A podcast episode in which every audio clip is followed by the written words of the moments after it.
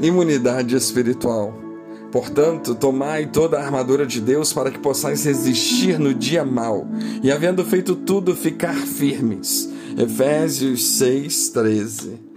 O dia mau chega para todo mundo e ele pode vir de formas inusitadas, como um problema no casamento, um desemprego, um abandono, uma enfermidade, entre muitos outros.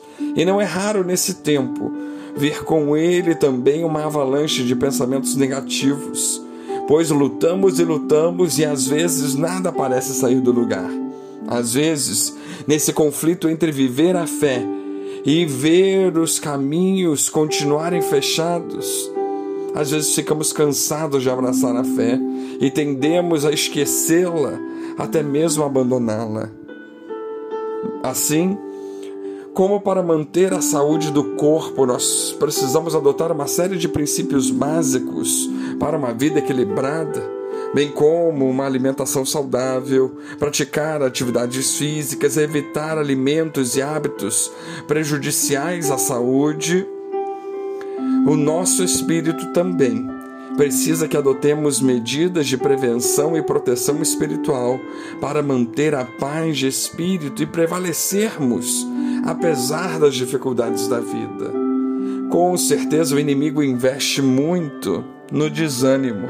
Ele vê o desânimo como uma estratégia de guerra, como uma oportunidade de nos tirar qualquer chance de, de obtermos a vitória em Cristo. Pois quando enfraquecemos a nossa fé, ai, ficamos vulneráveis a Ele e abrimos mão das armaduras de Deus e os nossos joelhos começam a fadigar, a nossa oração começa a falhar, a nossa voz fica retida na hora nossa oração e quantas outras dificuldades. E até achamos que Deus parece não se importar e não querer nos tirar do vale de aflição. Contudo, para sobrevivermos nesse vale, é preciso fazer as pazes com a fé. É essencial que mantenhamos uma imunidade em alta. Ela é uma das principais armas de vitória. E como fazer isso? Após o versículo que nós citamos, Paulo descreve quais são as armaduras que devem ser utilizadas pelo cristão para que possamos resistir e vencer. Coraça da justiça, o evangelho da paz, o escudo da fé, a espada do espírito, o capacete da salvação. Precisamos revestir-nos e a partirmos para a defesa e para o ataque. Assim estaremos alimentando o espírito e condicionando a uma vida regrada com Deus, pois só Deus pode suster e prover todas as necessidades, sejam elas materiais ou espirituais. E para isso, precisamos utilizar desses recursos que Ele nos proporciona. O nosso espírito precisa que o alimentemos com oração constante com a leitura bíblica, com obediência à palavra que nos traz vida eterna. Precisamos manter-nos longe do pecado. Precisamos levar Deus para a nossa vida de modo que as outras coisas não tenham espaço para deteriorar nosso relacionamento com Ele e, como consequência, roubar tudo o que Ele tem guardado para nós no futuro.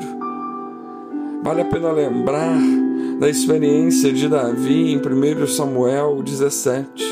Quando Davi estava diante de Golias, ele abriu mão das armaduras materiais quando Saul lhe ofereceu as suas. Mas ele não abriu mão das armaduras espirituais. Ele levou Deus à frente da guerra, declarando que Deus entregaria Golias em suas mãos. Será que conseguimos imaginar se ele tivesse ido despido de Deus? Certamente teria sucumbido nas mãos do gigante. Mas o final foi outro, porque ele decidiu crer. Tudo muda quando decidimos crer e não abrimos mão das armaduras que Deus nos deu. não corremos mais riscos, porque não partiremos vazios para a guerra. Assim, troquemos nossa força pela força de Deus.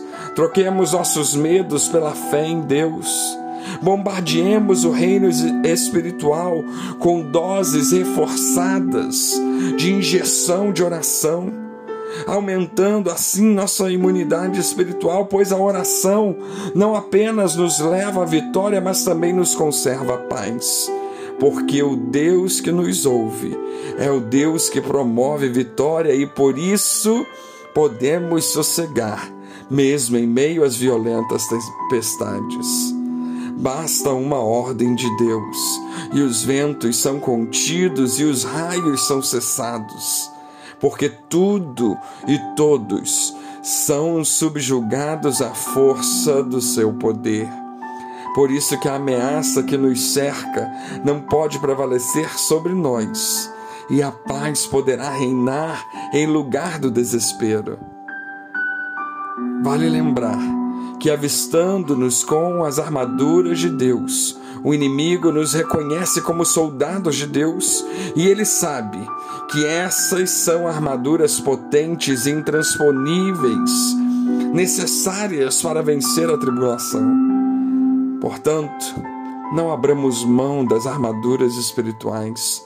Elas são o nosso fardamento de guerra. Elas servem como energético para a nossa fé.